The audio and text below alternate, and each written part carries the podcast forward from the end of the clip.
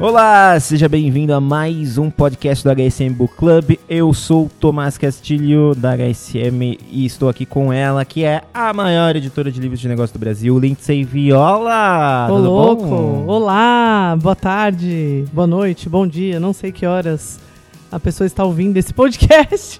É, aqui é, é, somos atemporais, é o conteúdo atemporal, conteúdo que tá na palma da sua mão, tá no bolso, tá no, no painel do seu carro enquanto você está aí no trânsito. Nós estamos lá, as nossas vozes estão aí. Opa! E estamos aqui para continuar a, a essa disrupção da mídia, falando aqui da liderança e disrupção, aqui no nosso segundo episódio do ano, falando do primeiro livro que nós- lançamos esse ano.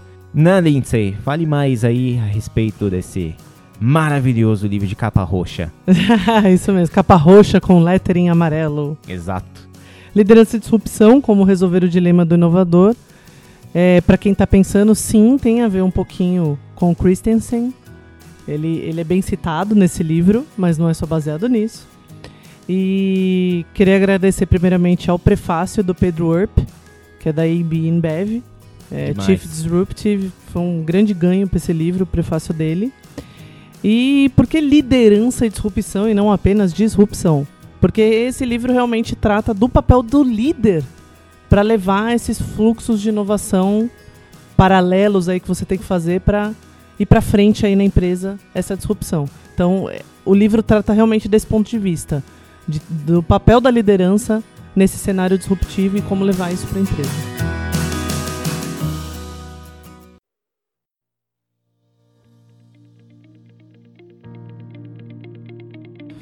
Que demais. Eu, quando eu li o livro, eu tava pensando em que, aqui na que disrupção é a, a grande palavra da moda, né? Da, dessas, desses últimos anos, né? E, e o que, que ela realmente significa no sentido de não ser simplesmente uma palavra bonita que eu vou utilizar para um plano de negócio, né?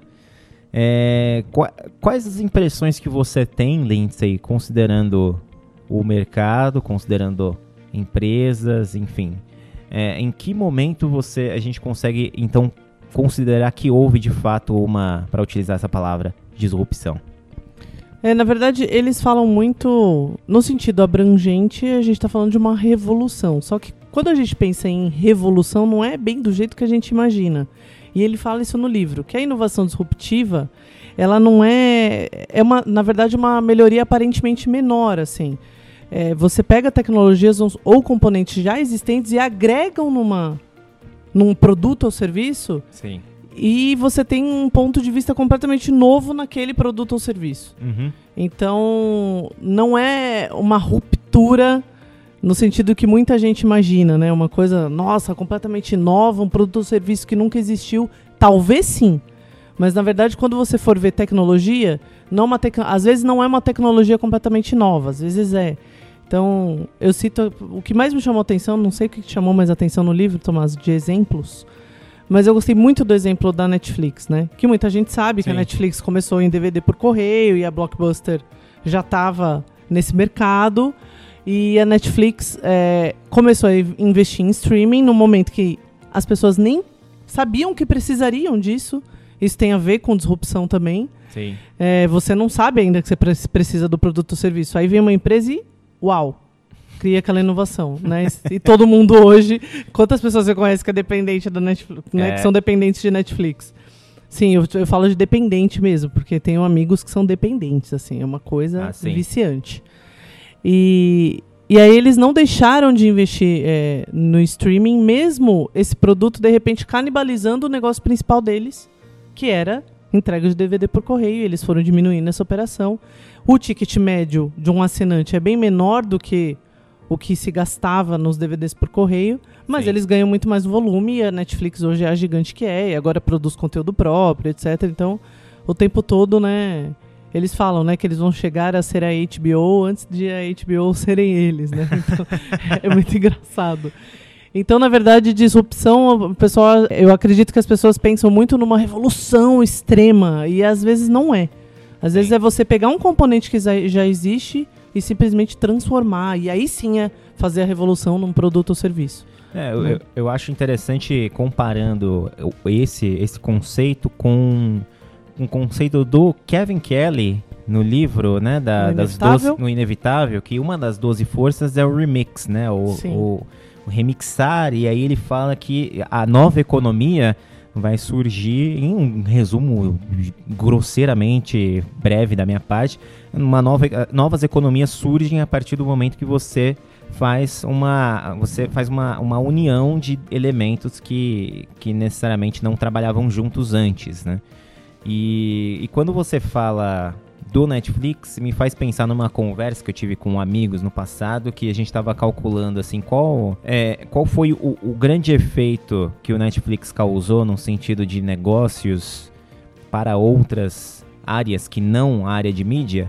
Então, hoje o Netflix a gente pode falar que as baladas em São Paulo e os estacionamentos Foram são- impactados. são concorrentes da Netflix porque eles estão impactados diretamente com o comportamento que se cria. Sem dúvida. né? E isso é interessante demais, né? De você, para, de você pensar que até esse termo que o Kevin Kelly falou na, na junção de economias, é, na, na junção de coisas que geram novas economias, Sim. você está realmente fazendo a, a junção de mundos completamente diferentes, que é a pessoa simplesmente escolher se ela vai sair de casa ou não, e isso vai impactar a economia de uma maneira X ou Y. E o Netflix está sendo responsável pelo por uma mudança de comportamento de pessoas. Sim. Enfim, é muito interessante, né? Essa, É, E se eu- você vê estudos sociais atuais, você vê que as pessoas estão tão impactadas pelo, pela tecnologia e esse mundo movimentado, e o tempo todo conectado, e no trabalho, e sai do trabalho, e continua conectado.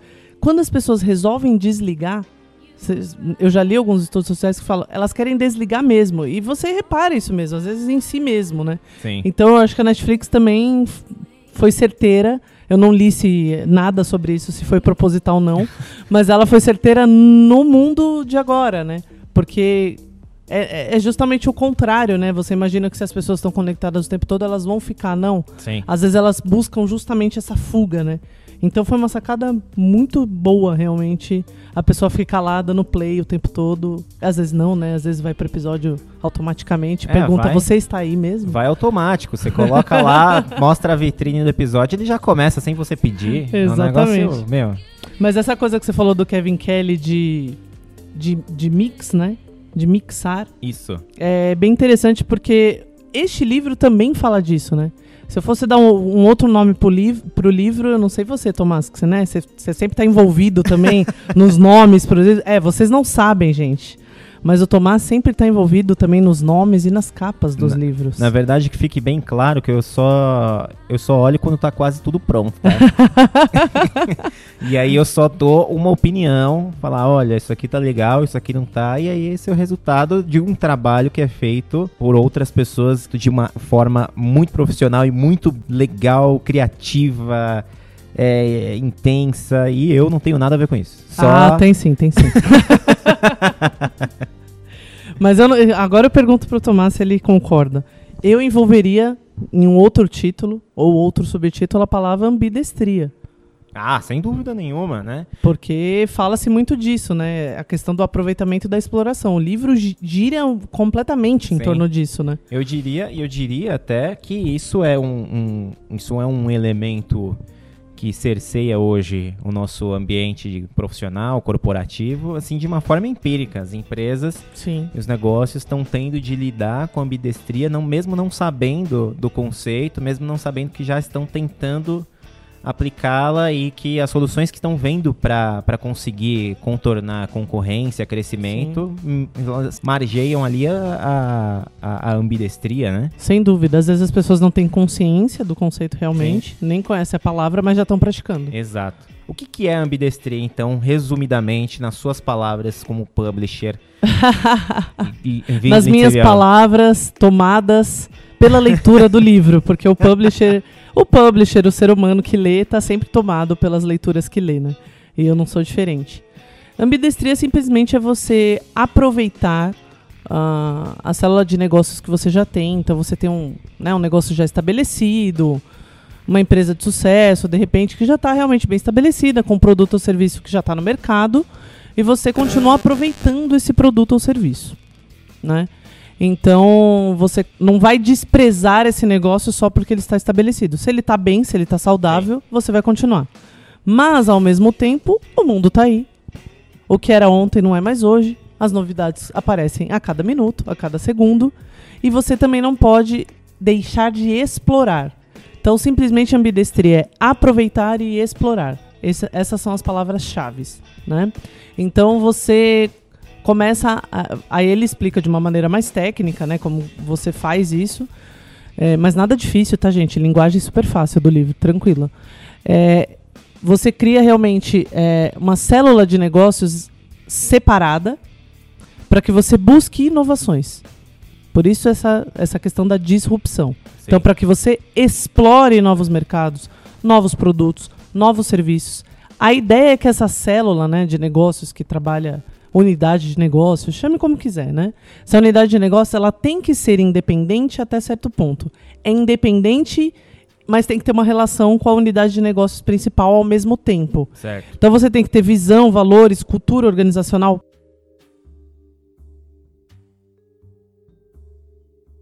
É, parecidas, né, é, as mesmas, é, a mesma visão, o mesmo valor, a mesma cultura, mas você tem que ter uma independência para trabalhar essa inovação, porque senão você vai ficar embebido do espírito de você ficar realmente no negócio estabelecido e aí você é, tem entraves para essa inovação acontecer.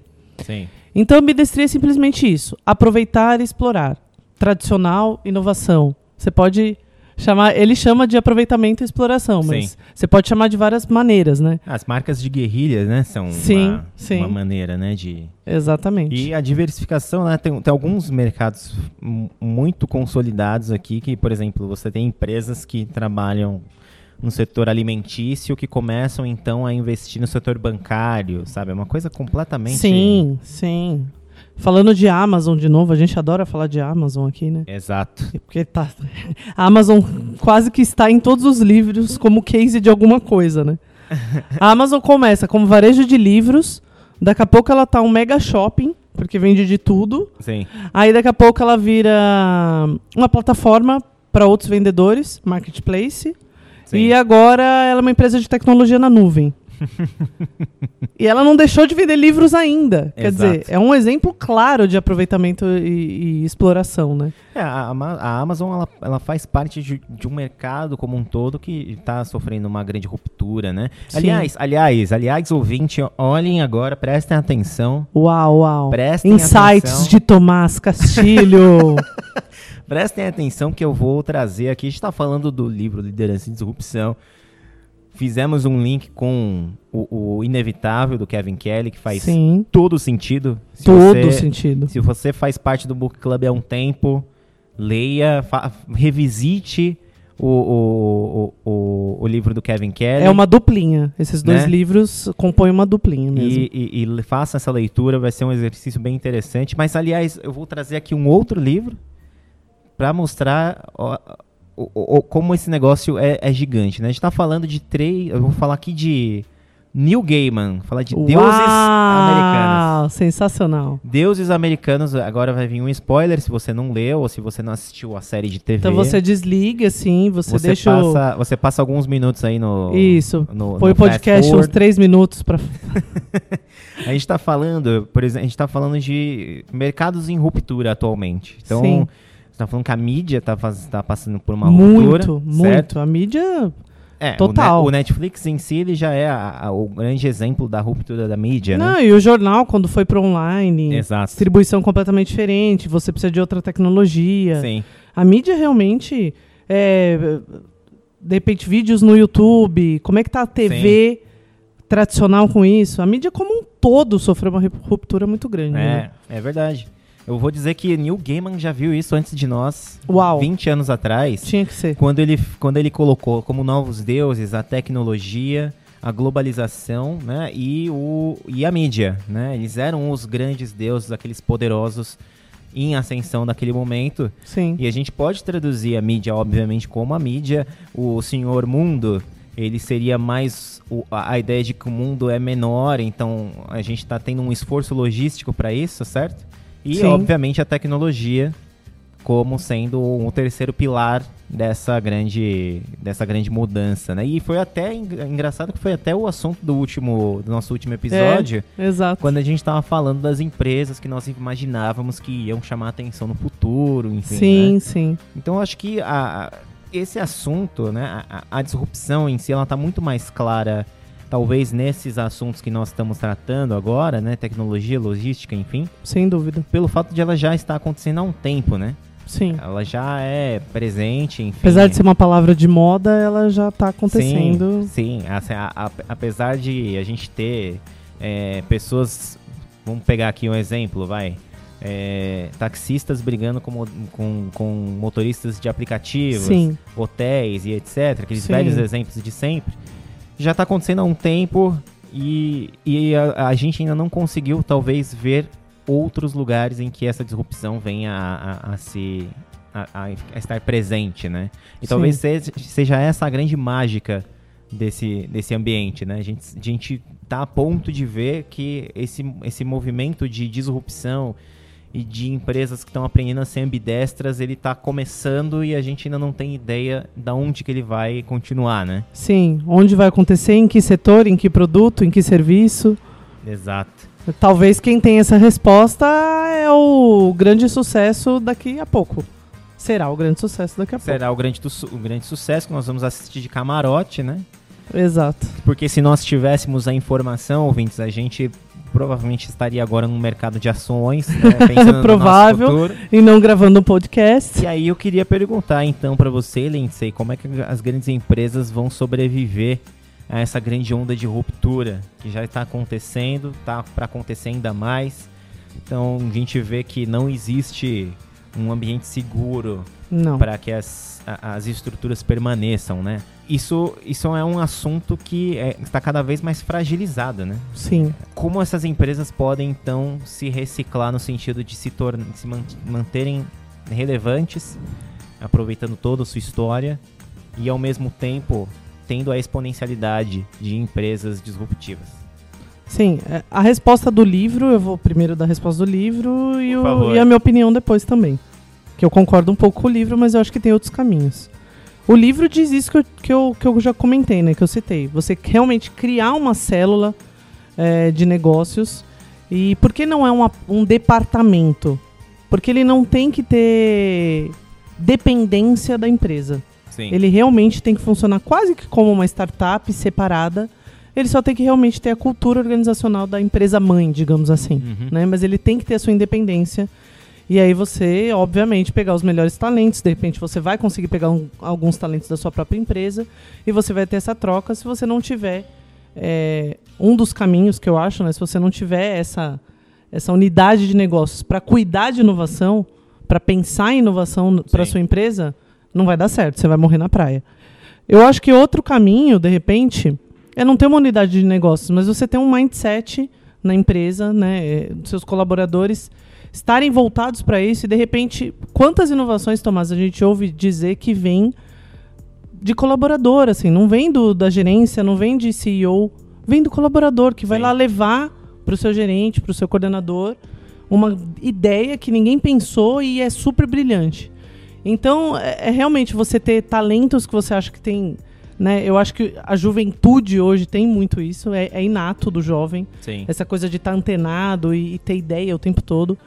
Então, eu acho que os talentos, no, obviamente, não empresas só feitas de jovens, eu acho que os talentos mais maduros trazem muitos benefícios também. Eu acho que sempre o equilíbrio é o melhor caminho, Sim. né?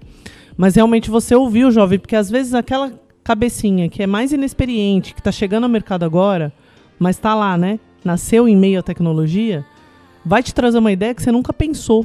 E às vezes ele vai te trazer uma ideia que você pode adaptar e criar uma grande inovação na sua empresa. Isso é verdade. Então eu acho que, antes de tudo, um mindset aberto a novas ideias. Uhum. Né? Eu acho que isso começa.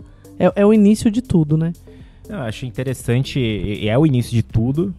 Eu até iria apresentar uma nova via nesse ponto da, da questão geracional, né? O, o Robert Safian da, da Fast Company, ele Uhum. fala da geração Flux, que é independentemente da sua idade, Sim. é uma geração... É a mentalidade, É a né? mentalidade que apresenta, né? Eu acho que a gente, talvez isso não tenha sido, talvez isso seja um... um um elemento mais recente, né? Essa, essa ideia de uma geração que é movida pelo seu mindset Sim, porque voltada. antes tinha aquela coisa da faixa, né? De Sim. tantos anos a tantos anos, millennials. De tantos anos a tantos anos, geração, né? Isso.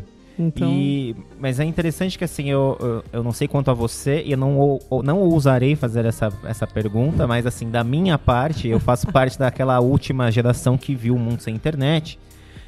E eu sei que eu não tenho, eu pessoalmente não tenho as um, certas competências que quem é nativo digital tenha.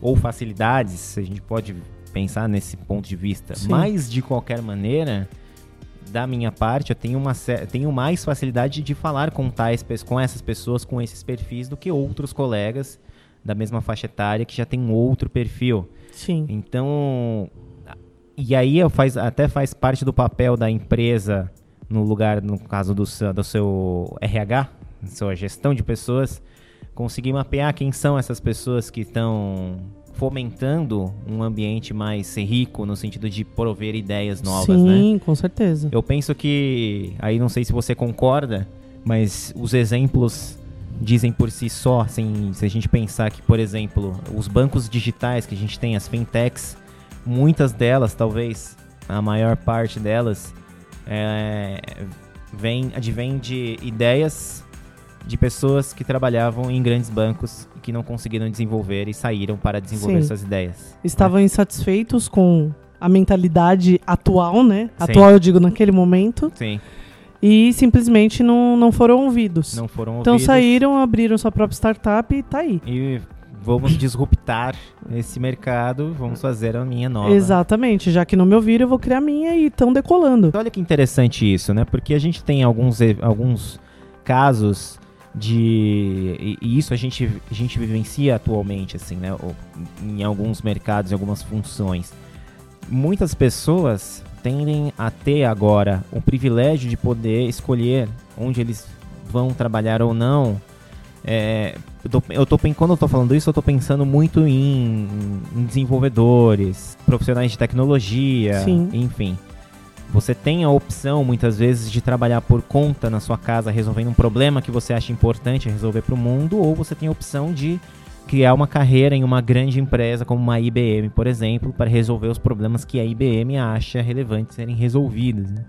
Você tem essa abertura em que você pode escolher ou não seguir uma carreira ligada a uma instituição, ou você pode seguir uma carreira ligada a romper o mercado que essa insti- essa instituição atua e lidera, criando sua própria empresa, criando seu próprio negócio.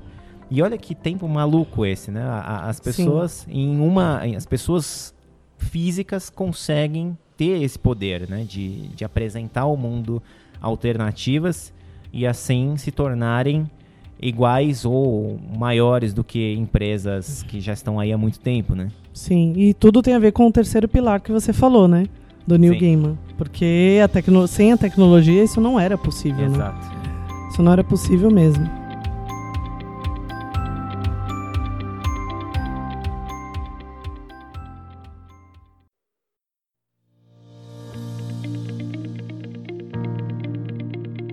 Que eu Agora lembro. você falou que não ousou perguntar, mas eu vou falar mesmo assim. Sim, eu também sou da geração que não viu, que cresceu sem internet, né? Que viu a internet nascendo, que escutou aquele barulhinho de internet de escada e que hoje, ao mesmo tempo, não suporta uma internet lenta. Quer dizer, eu também sou de uma geração que eu considero meio que de transição, né? Eu vou dizer que eu- é, é de transição mesmo. Assim, a gente tá, a gente viveu, assim, eu penso que aquele primeiro domingo que eu acessei a internet e que eu Sim. fiquei com o ICQ aberto e eu não sabia e eu não sabia como utilizar o navegador. Eu não sabia como utilizar o navegador. Eu tinha, sei lá, 12, 13 anos na época. E aí como é que usa a internet? Não sei, a internet é esse bloco com nomes de pessoas que estão te mandando mensagem, então tá bom, essa é a internet. Isso é muito interessante, né? Hoje não Mas- se tem mais esse distanciamento É, tão grande. né? Mas realmente não tem a ver com idade, porque eu tenho uma faixa etária e eu me dou muito bem com nativos digitais. Mas eu tenho amigos um pouco mais jovens que eu, que não só têm dificuldade, certa dificuldade com o digital, com a tecnologia, como não se dá em absoluto bem com nativos digitais. Sim. Nativos digitais. Então, é, eu acho que essa coisa do- da faixa etária realmente vai cair por terra, viu? Nesses estudos. Eu acho interessante a gente pensar nisso mesmo, porque as mudanças tendem a ser extremamente rápidas. Eu vou dar um exemplo que a gente fez um exercício, deixa eu até pegar aqui, tá na minha pauta do celular. A gente fez um exercício lá na HSM, que é pegar algumas edições antigas da revista, né? Ah, acho que eu já- acho, que eu já interessante. até, acho que eu já até contei isso aqui em algum, em algum momento. Não, Não, me não recordo. E a gente pegou uma revista, a gente pegou uma revista de 2008 e pegou uma revista de 98. E tinha um olho lá na, numa das matérias dizendo que a empresa tende a acompanhar de perto o desenvolvimento e, e- e a performance de um produto por cinco anos para ver se ele vai dar certo. Quer dizer, em cinco anos sua empresa morre hoje. Exatamente, tudo mudou. Exato, né? Tudo mudou. é, é, é, esse comportamento, né, gerado pelo até pelo uh, pelo comportamento de empresas que acabam gerando ruptura nos mercados, né? Sim. Se tornou uma regra, né? Essa, essa, essa ideia de que você tem que ter planos a curto prazo mesmo. É muito difícil pensar de cinco anos para frente. É, você tem que continuar planejando, mas é o planejamento e o teste tudo concomitante, né? Você Exato. perguntou essa questão da inovação, é é uma das coisas também muito, impor- muito importantes, assim, para você ter inovação na empresa e não morrer, né? Exato. Você tem que planejar sim, mas tem que ser rápido e já tem que colocar pro- o produto ou serviço em teste também rapidamente, ajustar já o que não deu certo e tem que ser tudo muito rápido. Cinco anos, nem de longe é um tempo legal para isso. Exato. Um exemplo interessante, e assim, e, e- e ter a coragem de tirar de circulação quando não dá certo, enfim. Exatamente. Testou, testou, testou, adaptou, não deu certo. Sim. Tá Exemplo, na hora de mudar. exemplo Google Glass. Sim. Finado Google Glass. Algumas Tão jovem e já falecido. tão jovem, né? Uma criança que não conseguiu nem ver direito o mundo. Algumas pessoas compraram o Google Glass na sua versão de desenvolvedor, mas que tinham- não tinha quase nada de aplicativos, enfim, a usabilidade não era lá essas coisas, mas é, foi um produto que realmente não se adequou à realidade, pelo menos naquele período, né? Sim. Já vai fazer mais ou menos uns 10 anos isso, se eu não me engano. Tudo isso já? Nossa, Dois. parece que foi ontem. É, Eu não lembro direito, assim, mas parece que foi. Mas pensando nesse, nesse, nesse sentido, né? O Google Glass não deu certo, talvez não tenha gerado um grande impacto para a empresa Google, mas porque, porque é uma empresa gigante, enfim, como nós falamos no, no, no episódio do mês passado. Mas negócios abrem e fecham com uma, com, com uma rapidez muito grande, porque Sim. às vezes é uma jogada só que você tem como uma pequena empresa, e se não deu certo, É. vai falir, vai fechar. Uma coisa mais gigante, como a Google ter Sim, um produto que ele tentou, que tentaram lançar e não conseguiram. Agora, Sim. uma startup é, fazer isso, isso acontecer, é complicado. mas sabe como eu fico, eu fico vendo que se uma startup for capaz de apresentar um, um- ter uma certa independência, né? O problema é você, o problema é você, gera- você ter uma startup que dependa de vários outros serviços e, e- e possa ser refém disso, né? Sim, A gente teve recentemente uma empresa que eu não vou lembrar o nome agora, que era uma empresa de mídia que, que tinha uma ligação muito forte com o Facebook. Com a mudança do algoritmo do Facebook, a empresa perdeu 70% do seu fluxo e fechou, faliu recentemente, porque ela, tava, ela era extremamente 100% dependente daquela outra, daquele Sim. funcionamento, né? sim. Isso é uma fragilidade, enfim. E talvez a disrupção esteja aí nas fragilidades, né? Exatamente. É você procurar uma luz ao sol em meio a essa fragilidade, talvez. né? Sim, exato. De repente nasce alguma coisa completamente inesperada, justamente da fragilidade. É, e tem algumas. E é interessante que a gente consegue até avaliar alguns casos. É, vamos pensar, por exemplo, a, a- mobilidade. de você poder não ter um carro e, e, e, enfim, utilizar um aplicativo qualquer. Associada a isso aos carros autônomos, e, existe um problema que os carros autônomos já apresentam à sociedade, mesmo antes deles existirem em larga escala, Sim. que é o fato de que ah, se existe carro autônomo e as pessoas não precisam mais dirigir, então o número de carros vai aumentar exponencialmente e aí vai ficar impossível de se viver em um centro urbano como São Paulo, Rio de Janeiro, Exatamente. etc. E aí talvez a resposta esteja na economia compartilhada de você não ter mais carro, mas isso já é um pensamento mais para frente, enfim, mas é interessante que essas tecnologias permitem que esse pensamento e essa mudança de paradigma aconteça, né? Sim. A economia compartilhada já está acontecendo em alguns casos, né? Mas Sim. isso seria o extremo da economia compartilhada para tornar isso possível, né? Exato. Agora, será que as pessoas vão ter uma mentalidade que permita isso? Não sabemos. Não sabemos. E talvez não saberemos. Talvez nem saberemos.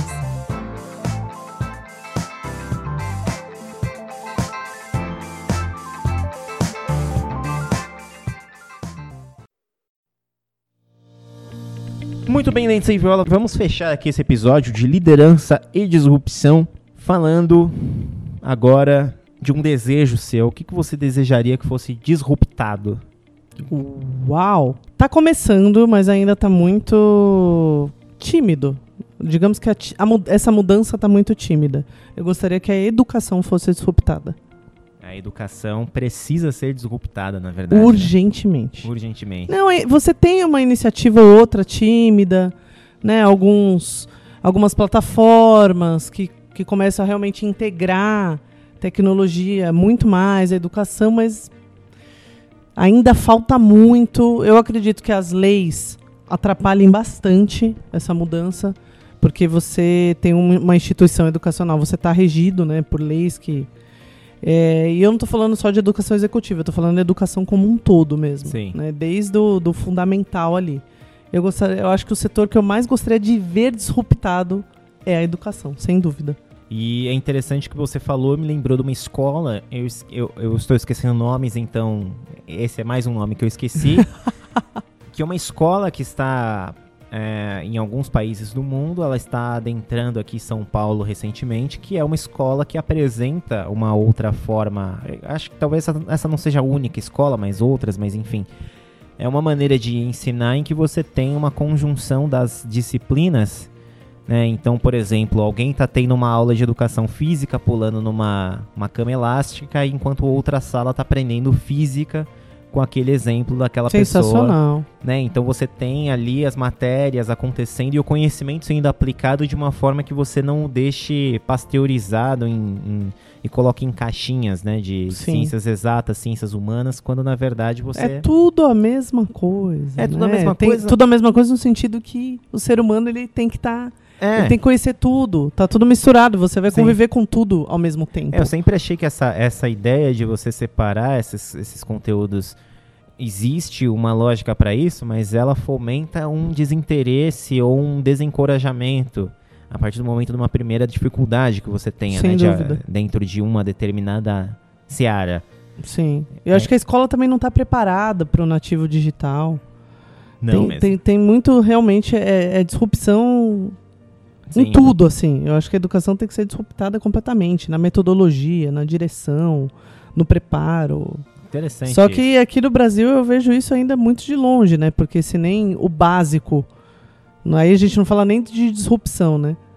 Nem, nem o básico né, da educação. Sem inovação alguma. A gente já vê de uma maneira complicada acontecendo por aí, né? Exato. Imagina uma disrupção. Mas eu É. realmente gostaria muito de, de ver alguma escola extremamente revolucionária, assim, no modo de educar. Não, seria demais, seria muito legal. O que eu vejo como, da minha parte, que eu acho que deveria, precisa ser disruptado, é, é a forma como a gente se comunica, no sentido de quais as ferramentas que a gente utiliza. Assim, a gente está muito acostumado hoje a utilizar um WhatsApp, a utilizar um Uhum. É, mas existe uma certa.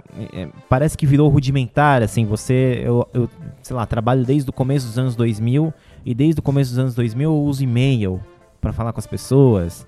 Por quê?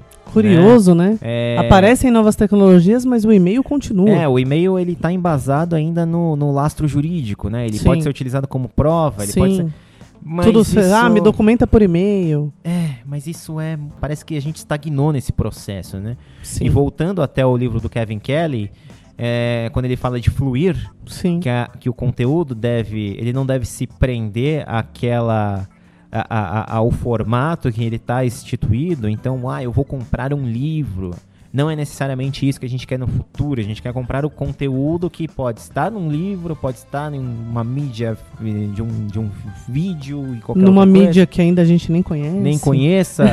né? E- e- então isso me e, e pensar que isso é uma coisa que está sendo imaginada hoje, né? Os velhos esforços que, por exemplo, o Arthur C. Clarke fez quando escrevia sua ficção científica lá nos anos 50 e 60 e que ele conseguiu pensar na comunicação via satélite, que ele conseguiu pensar até na porta na porta automática, né? Que é Uhum. uma e, e- e é esse mesmo exercício que a gente está fazendo agora, com esses processos comunicativos, e que a gente ainda tem que viver com certas coisas que são, de fato, viraram algo rudimentar, né? Falar que você tá mandando e-mail, que você tem que responder e-mail, que você tá com a caixa de e-mail cheia. Eu sei que isso é uma realidade para muita gente e eu sei que muita gente se incomoda com isso, né? De estar de tá ligado ao e-mail ali, quando na verdade você às vezes está escrevendo pra uma pessoa que está a 5 metros de você, assim, né? Sim. Então esse, e talvez isso seja até uma disrupção do comportamento, né?